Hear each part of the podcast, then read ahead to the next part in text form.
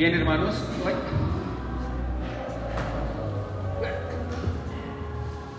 Pláceme verlos, qué viciosos, cómo se ven de rozagantes, muy bonitos, qué alegría.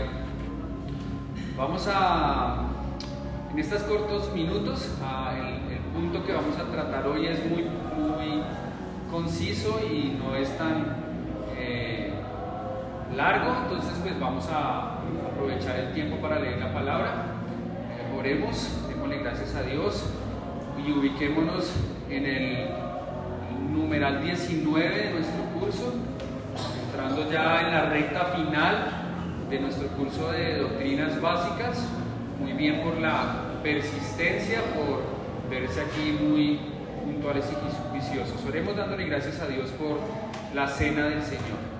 Gracias Padre, bueno porque tú nos has dado un par de símbolos, nuestro Señor Jesús nos dejó un par de símbolos para estar eh, recordando y anunciando cosas que estaban en la mente del Señor que así fuese. Gracias porque como iglesia local queremos cumplir con estos dos mandatos, son parte fundamental de lo que creemos y de lo que enseñamos y por eso queremos en esta mañana recordar un poco sobre la cena o dar introducción a esta doctrina de la cena porque eh, el grueso lo veremos en ocho días. Gracias por permitirnos estar aquí congregados. Gracias por todos los hermanos alrededor del mundo que están alabando tu nombre en este momento. Amén.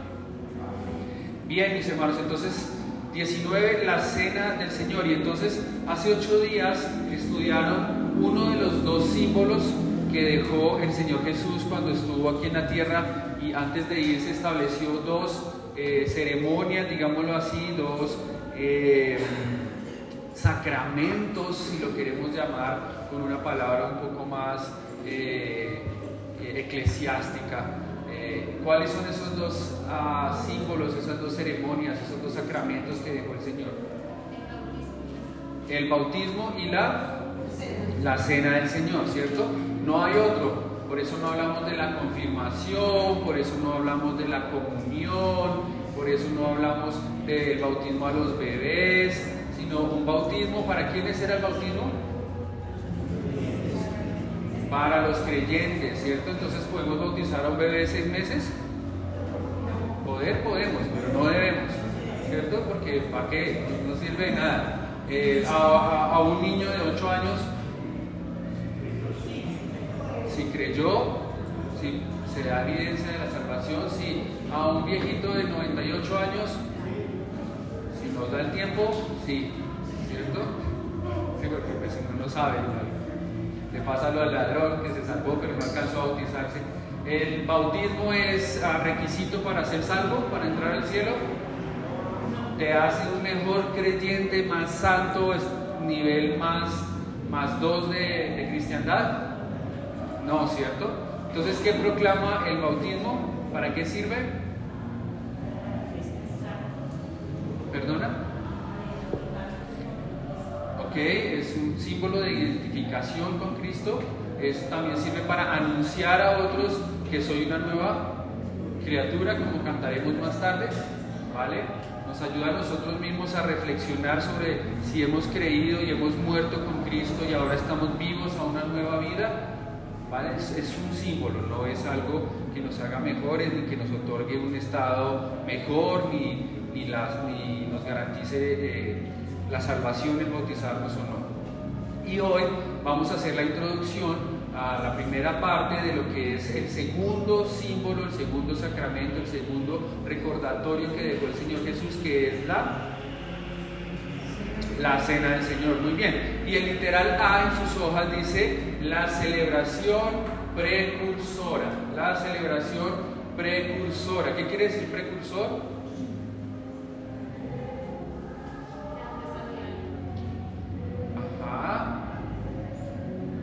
Yo lo entiendo así como que la celebración que abrió el camino a, o la celebración que nos dejó ver algo que venía adelante. Voy adelante mostrando que algo viene mejor. Entonces vamos a buscar Éxodo capítulo 12, Éxodo capítulo 12 para ubicarnos allí en el establecimiento de esta celebración precursora.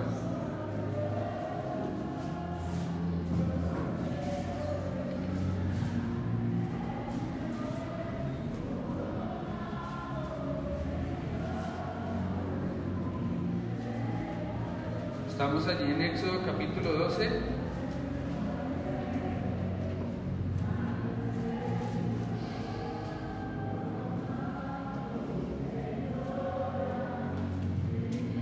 vamos a leer los versículos 1 mm, al 3 en primera instancia. Entonces, si alguien los encuentra, lo puede leer tranquilamente. Versículos 1 al 3 del capítulo 12.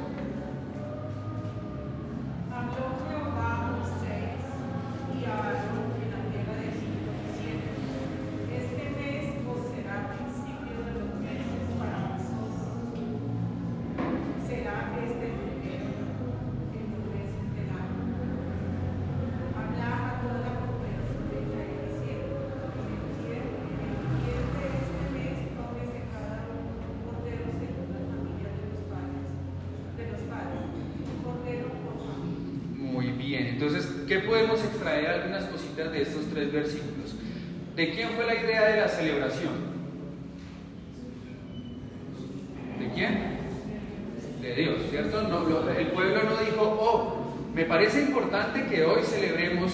No, el pueblo estaba ahí un día y Dios le habló a Moisés y le dice, vamos a hacer lo siguiente. Entonces la idea o quien instituye esta celebración de la que vamos a hablar eh, es de Dios. Eso no nació en las mentes humanas, sino en la mente de Dios. Muy bien. Ah, ¿A quiénes se les dio esta celebración? ¿Para quiénes iba? ¿Quiénes debían celebrar? Ok, no era para colombianos, no era para peruanos, no era para eh, italianos, no era para los egipcios, era para Israel. Entonces ya sabemos de quién viene y para quiénes, quiénes deben celebrar. ¿Vale? Vamos a leer. Ok, también había allí un elemento importante en esa celebración. ¿Cuál era ese elemento importante?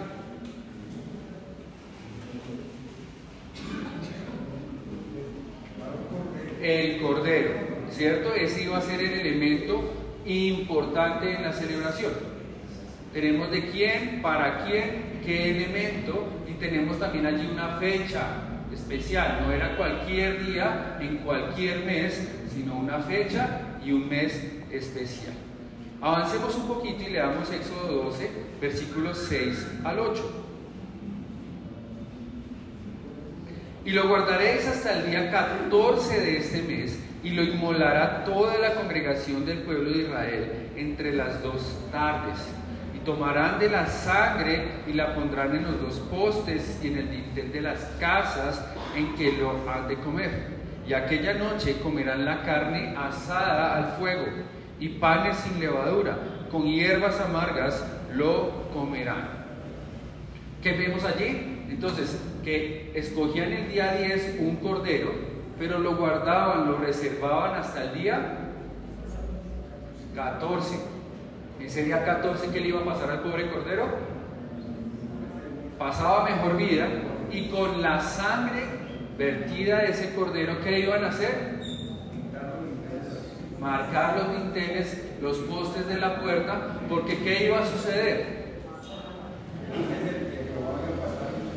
Ok, el ángel del Señor iba a pasar y cuando veía esa sangre, ¿qué hacía? Pasaba de largo. Cuando no veía la sangre, ¿qué hacía? Entraba y le quitaba la vida a el primogénito de cada familia. Pues aquí Julián hubiera llevado el culto, mi hermana hubiera llevado el culto, aquí el caballero hubiera llevado el culto, acá pasaba adelante, se salvaba Guillermo. Eso pasaba, entonces el ángel de Jehová entraba y donde no estaba la sangre, esa casa sufría la pérdida de su primogénito.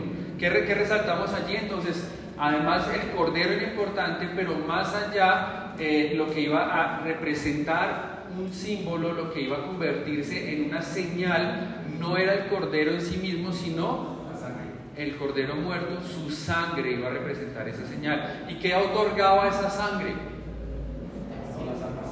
Salvación. Esa familia se salvaba de tener un muerto. Ese primogénito se salvaba de morir. ¿Cierto? Muy bien. Y entonces allí ya nos da una fecha establecida que era el 14 del mes. Y leamos ahora versículos 11 al 14 de ese mismo pasaje de Éxodo capítulo 12. Un varón que me ayude a leer del 11 al 14, por favor. No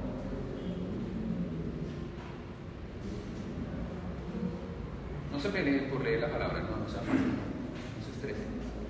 Dice, estas son las instrucciones para cuando coman esta comida y estén totalmente vestidos y estén puestas las sandalias y tengan su en la mano. Coman deprisa, porque es la Pascua del Señor. Esa noche pasará, pasaré por la tierra de Egipto y heriré de muerte a todo primer hijo varón, y a la primera cría macho de los juicios contra los dioses de Egipto, porque yo soy el Señor. Pero la sangre sobre los marcos de las puertas del lugar es señal para indicar las cosas que ustedes ven. Mira la sangre, pasaré el agua. Esa, esa plaga de muerte no los tocará a ustedes cuando yo llegue a la tierra de Egipto. Este será un día para recordar cada año de generación en generación. Deberá celebrarlo como un festival especial al Señor. Y esta es una ley para siempre. Muchas gracias. Entonces vemos allí lo que veníamos diciendo. La sangre se convierte en un símbolo importante. La sangre va a otorgar la salvación de esa familia. Pero también vemos allí que ellos deberían tener en sí mismos una actitud y representar eh, esa disposición para obedecer al Señor. Y entonces se les dice que deberían estar vestidos de cierta manera, estar apercibidos, deberían estar listos, porque ¿qué pasaba tan pronto eh, el ángel eh, terminara de hacer su labor? ¿Qué debería de pasar? ¿Qué iba a pasar con el pueblo esa noche?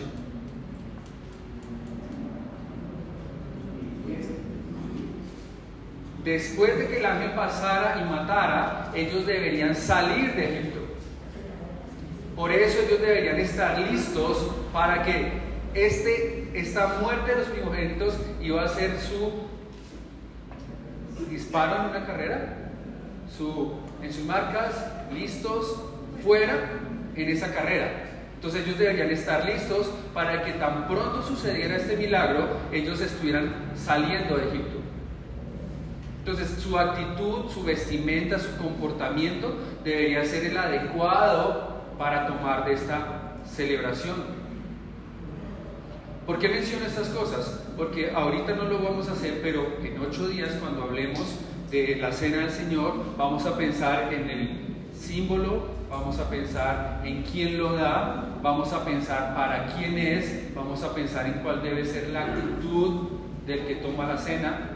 Todas esas cosas eh, nos las da en ah, un espejo, digámoslo así, no tan claramente como un anticipo, nos lo da esta celebración que se llama la Pascua.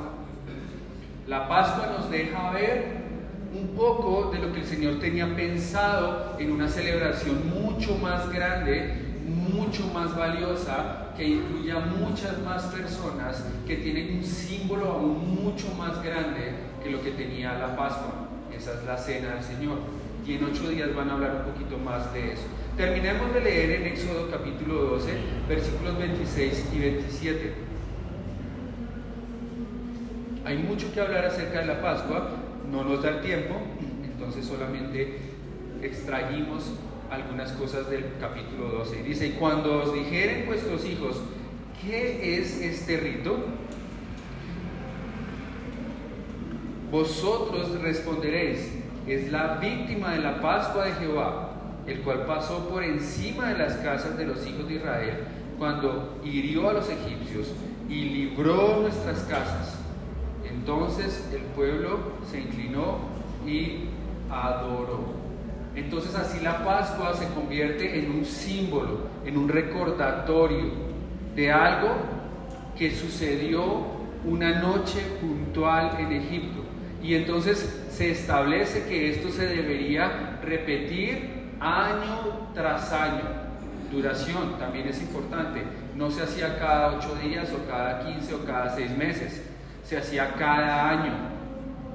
Y obviamente un año después la gente se acordaba. Dos años, diez años, cien años, ya como que no iba a ser tan claro. Entonces por eso deberían estarlo recordando y estar enseñando a sus hijos el por qué se celebraba la Pascua.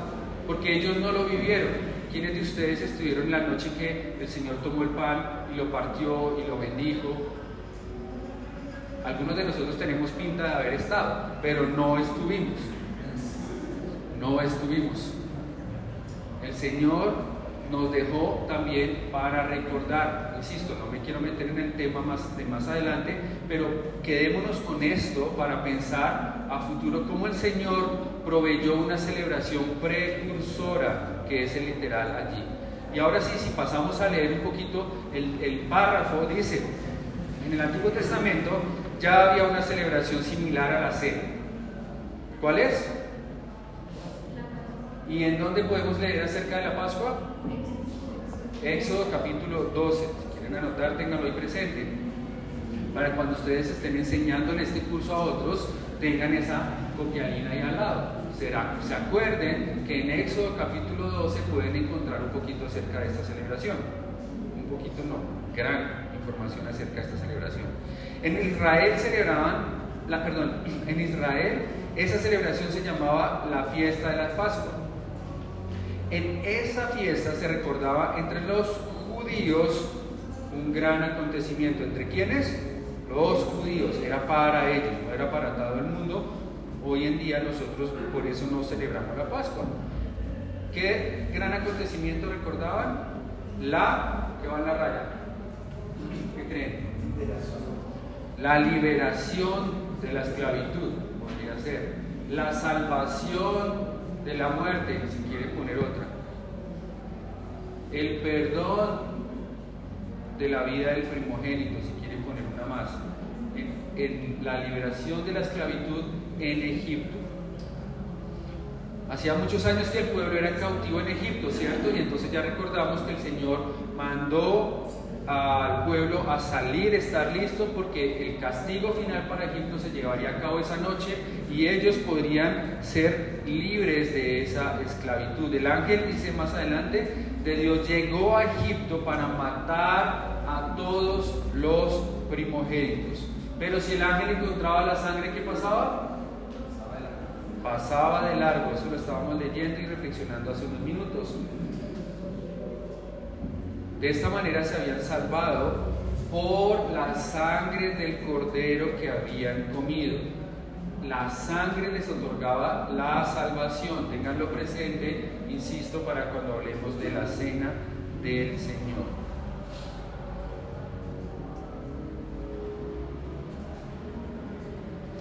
Para recordar esa liberación, los judíos celebraban la Pascua, dice allí. Pero cuando vino Jesús, se anunció que Él era el Cordero de Dios. ¿Quién hizo ese anuncio? ¿Quién Juan. ¿Juan qué? Bautista. Juan Bautista, muy bien. Dijo en Juan 1.29, ¿qué dijo él? He aquí el Cordero de Dios que quita el pecado del mundo. ¿A quiénes les dijo eso? A los discípulos y a los otros que estaban ahí. A la gente que estaba alrededor escuchando porque no tenía discípulos todavía, porque eso fue cuando lo iban a bautizar. Entonces no había discípulos, pero había judíos. Entonces cuando les dijeron, he aquí el Cordero de Dios que quita el pecado del mundo, ¿en qué pensaron los judíos? ¿Qué creen ustedes? Cordero, quita pecado, da salvación. ¿En qué pensaron? En la Pascua. Entonces, para nosotros es una frase bonita y que uno pone eh, en el estado de WhatsApp o que imprime y pone en la nevera, lo que sea, y, es muy valiosa. Pero para un judío esa frase tiene mucho valor, porque ellos tienen en su cabeza que sus antepasados en una noche mataron un cordero y con la sangre pintaron unas frinteres y el marco de la puerta para tener salvación. Entonces cuando Juan Bautista les dice, he aquí el Cordero de Dios que quita el pecado del mundo, Cordero, Pascua, Salvación, Jesús, Salvador. Unos creyeron, otros no. Pero la relación es muy fuerte entre la Pascua y la frase que dice Juan el Bautista a los judíos en ese momento.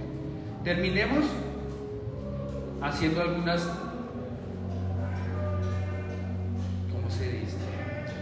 algunas cosas. Primero, la Pascua es una celebración que es parte del antiguo pacto. ¿Vale? Es parte del antiguo pacto. Segundo, la Pascua les recuerda a los judíos la liberación de Egipto.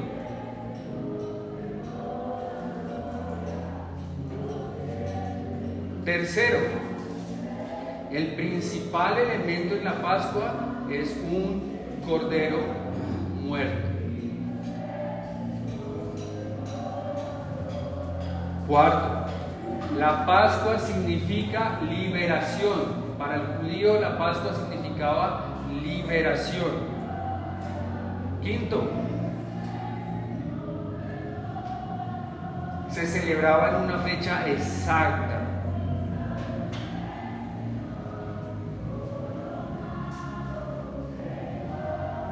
Sexto, se celebraba para principalmente para Israel, o era una fiesta principalmente israelí, israelita.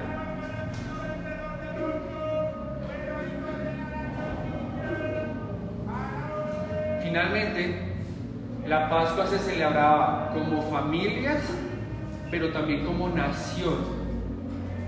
La familia debería celebrar la junta, pero también al tiempo la nación celebraba esa celebración. Ténganlas allá anotadas para que puedan hacer algún contraste con lo que vamos a ver en ocho días acerca de la cena del Señor. ¿Alguna duda, comentario acerca de la Pascua? ¿Algo que quieran adicionar, agregar, corregir, puntualizar?